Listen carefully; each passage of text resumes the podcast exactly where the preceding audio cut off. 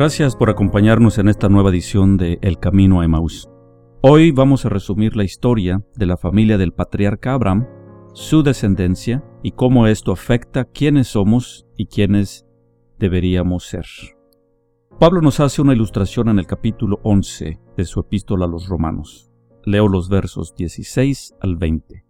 Si las primicias son santas, también lo es la masa restante, y si la raíz es santa, también lo son las ramas pues algunas de las ramas fueron desgajadas, y tú, siendo olivo silvestre, has sido injertado en lugar de ellas, y has sido hecho participante de la raíz y de la rica savia del olivo, no te jactes contra las ramas, y si te jactas, sabe que no sustentas tú a la raíz, sino la raíz a ti. Pues las ramas, dirás, fueron desgajadas para que yo fuese injertado. Bien, por su incredulidad fueron desgajadas, pero tú, por la fe, estás en pie. No te ensoberbezcas, sino teme. Pablo toma un árbol de olivo, su raíz y sus ramas, para explicarnos algo muy importante.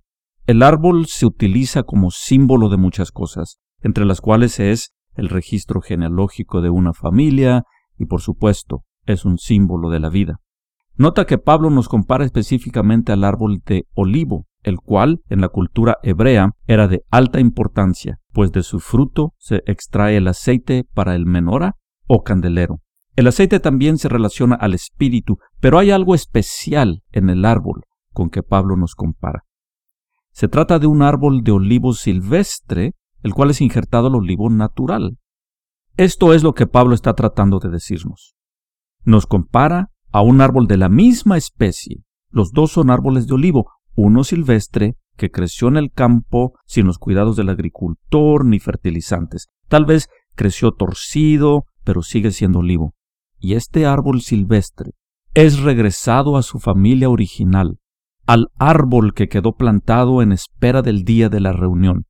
Qué maravillosa metáfora. El pueblo del Dios viviente que había sido separado, la parte que había sido llevada lejos y la parte que permaneció en su sitio por fin reunidos y hechos parte de una misma naturaleza. Ambas partes componen una unidad. Dos árboles tan distintos por fuera, pero genéticamente iguales, ahora formando un solo árbol, con la misma raíz y listos para dar el mismo fruto. En Gálatas 3, versículo 7, el mismo Pablo nos recuerda que los que son de fe, estos son hijos de Abraham. ¿Estamos ligados a Abraham solamente por la fe? Jesús dijo que si fuéramos hijos de Abraham, las obras de Abraham haríamos. Leamos Génesis capítulo 17 versos 5 al 7. Y no se llamará más tu nombre Abraham, sino que será tu nombre Abraham, porque te he puesto por padre de muchedumbre de gentes, y te multiplicaré en gran manera, y haré naciones de ti, y reyes saldrán de ti, y estableceré mi pacto entre mí y ti, y tu descendencia después de ti en sus generaciones, por pacto perpetuo para ser tu Dios y el de tu descendencia y después de ti. Y en Génesis 22, versículo 17 dice de la siguiente manera, De cierto te bendeciré y multiplicaré tu descendencia como las estrellas del cielo y como la arena que está en la orilla del mar, y tu descendencia poseerá las puertas de sus enemigos. El Eterno prometió a Abraham que su descendencia sería incontable como las estrellas del cielo y la arena del mar. Le prometió en una forma incondicional que de él haría naciones y reyes saldrían de él. La promesa fue sin condiciones, es decir, que esta promesa no estaba sujeta a ninguna acción por parte de Abraham, simplemente se lo prometió. La pregunta entonces es, ¿dónde están o quiénes son esas naciones? Por favor, nota que no pregunto si Dios cumplió su promesa, puesto que de eso no tengo la menor duda, pero si Dios cumplió lo prometido a Abraham, entonces, ¿dónde está su descendencia? Es cierto que el pueblo judío es una nación y los judíos son descendientes de Abraham, pero la promesa fue mucho más grande y específica. No dijo una gran nación, sino naciones y reyes. Recordemos que Abraham vivía en un medio ambiente de idolatría en Ur de los Caldeos. Fue ordenado a dejarlo todo e ir a donde Dios le indicaría. A cambio, sería bendecido y todas las naciones serían bendecidas por su simiente. A la edad de cien años Abraham engendró a su hijo Isaac. Isaac engendró a dos hijos gemelos, Esaú y Jacob. Jacob tuvo doce hijos, los cuales se convirtieron en las doce tribus. Dios cambió el nombre de Jacob después de una lucha que transformó su carácter. Su nuevo nombre es Israel. Uno de los hijos de Jacob se llamaba José, el cual fue vendido como esclavo por sus hermanos y llevado a Egipto.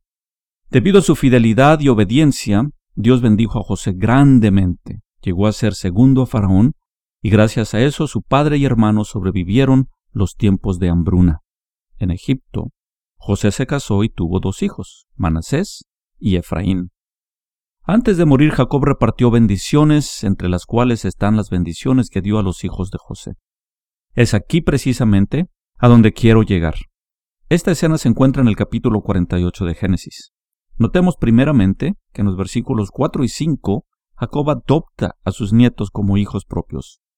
Versículo 4 dice, y me dijo, He aquí yo te haré crecer y te multiplicaré, y te pondré por estirpe de naciones, y daré esta tierra a tu descendencia y después de ti por heredad perpetua. Y ahora tus dos hijos, Efraín y Manasés, que te nacieron en la tierra de Egipto, antes que viniese a ti a la tierra de Egipto, míos son, como Rubén, Simeón, serán míos. Y luego viene la bendición a partir del versículo 8. José presenta a sus dos hijos para ser bendecidos. Sin embargo, precisamente aquí sucede algo muy extraño y digno de notar. El anciano Jacob cruza los brazos extendidos sobre sus hijos adoptivos, la mano derecha extendida hacia su izquierda y su mano izquierda extendida hacia su derecha, de tal modo que al hijo menor, Efraín, le está tocando con la mano derecha, lo cual significa una bendición mayor. José intenta corregir a su padre, pero éste le hace saber que no ha cruzado los brazos por error, sino intencionalmente. Así lo encontramos en los versículos 19 y 20. Mas su padre no quiso y dijo, Lo sé, hijo mío, lo sé. También él vendrá a ser un pueblo y será también engrandecido, pero su hermano menor será más grande que él, y su descendencia formará multitud de naciones. Y los bendijo aquel día diciendo, en ti bendecirá Israel, diciendo, hágate Dios como Efraín y como Manasés. Y puso a Efraín antes de Manasés. Las doce tribus llegaron a formar la nación de Israel. Solamente tres reyes gobernaron a Israel compuesto por las doce tribus, el rey Saúl, el rey David y el rey Salomón.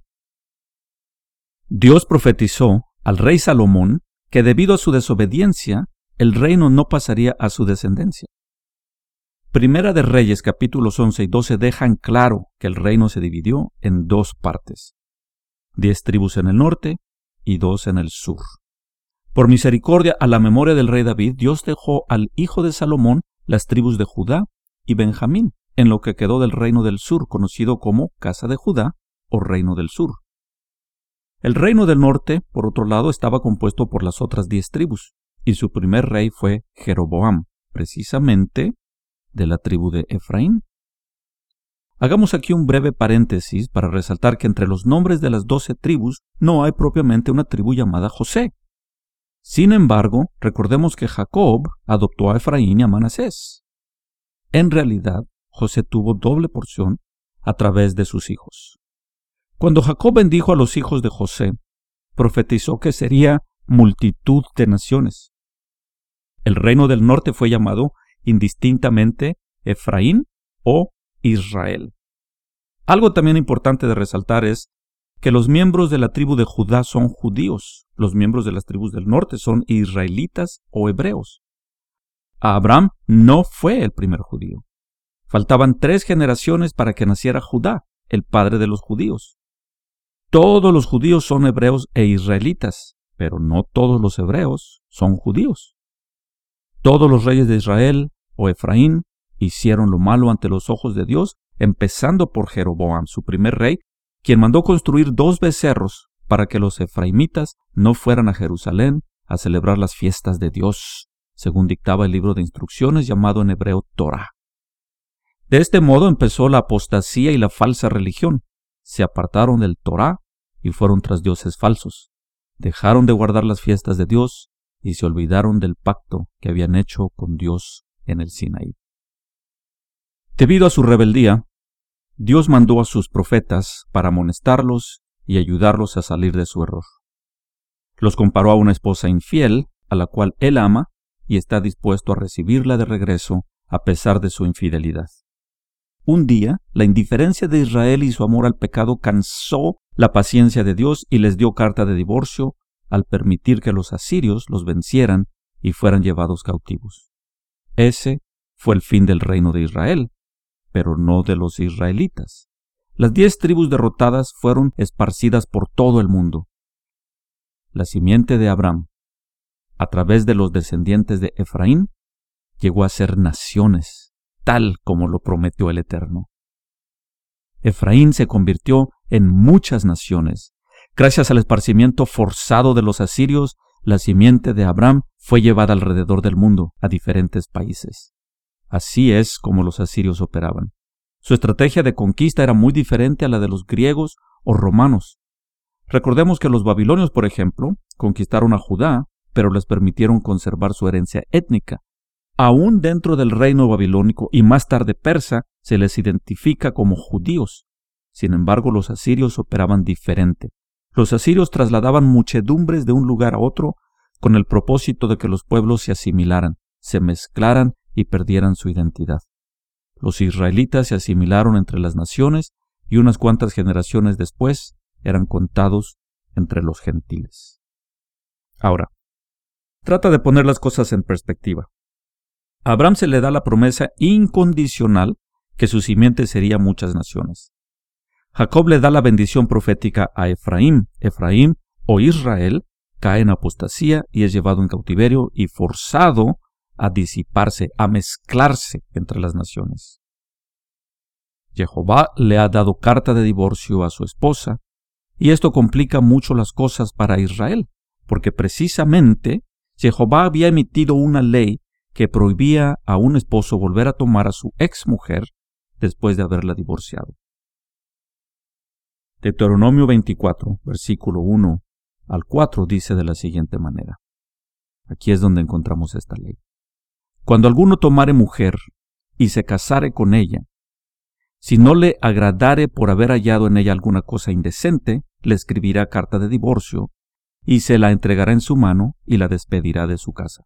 Y salida de su casa, podrá ir y casarse con otro hombre, pero si la aborreciere este último, y le escribiere carta de divorcio, y se la entregara en su mano, y la despidiere de su casa, o si hubiere muerto el postrer hombre que la tomó por mujer, no podrá su primer marido, que la despidió, volverla a tomar para que sea su mujer, después que fue envilecida, porque es abominación delante de Jehová. Y no has de pervertir la tierra que Jehová tu Dios te da por heredad. Este era el gran misterio que los sabios y teólogos no podían resolver. Si Dios tomó a Israel como esposa en el Sinaí, y por su infidelidad le dio carta de divorcio, ¿dónde quedarán las promesas dadas a Abraham? De acuerdo a su propia ley, no puede volver a tomar a Israel como esposa, sería abominación. Sin embargo, a lo largo de todo el ministerio de Jesús, repetidamente hizo alusión a su pueblo en exilio. Las llamó ovejas perdidas, según encontramos en Mateo 15, versículo 24. Dice, Él respondiendo dijo, no soy enviado sino a las ovejas perdidas de la casa de Israel. Si pones atención, la parábola del hijo pródigo es la historia del hijo que se queda, Judá, y el hijo que se va y regresa, Israel. La misión de Jesús era reconciliarse con su esposa, pero la ley se lo impedía. Esta es la ley a que Pablo hizo referencia en Romanos 7, versículos 1 y 2 dice, ¿Acaso ignoráis, hermanos, pues hablo con los que conocen la ley? ¿Que la ley se enseñorea del hombre entre tanto que éste vive? Porque la mujer casada está sujeta por la ley al marido mientras éste vive, pero si el marido muere, ella queda libre de la ley del marido. ¿Cómo soluciona Dios el problema? Muriendo por su esposa. La muerte del marido libera a la mujer divorciada de la ley. Yeshua resucita para que la novia tenga marido digno con quien casarse.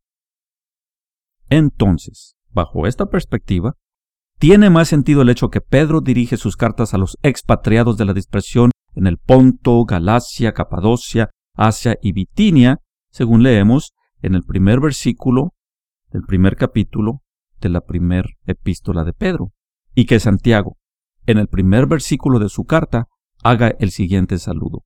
Santiago, siervo de Dios y del Señor Jesucristo, a las doce tribus que están en la dispersión. Salud.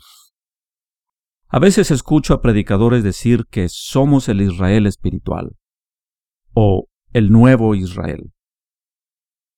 Permíteme simplificarlo. Dios no cambia. Dios eligió a Abraham por su fe para establecer su reino a través de su familia. Le hizo la promesa incondicional que de su simiente habría naciones y reyes.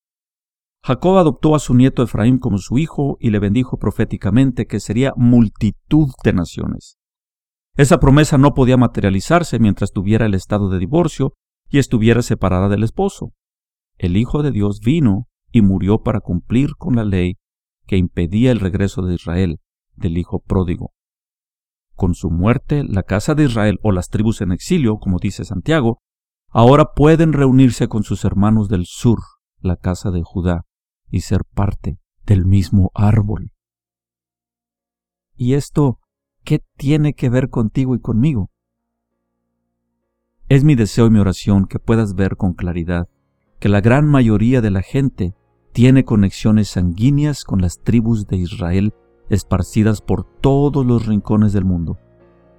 La simiente de Abraham fue regada como semilla en el campo y es tiempo de la cosecha física o espiritualmente, estamos conectados al Padre de la fe, al patriarca Abraham.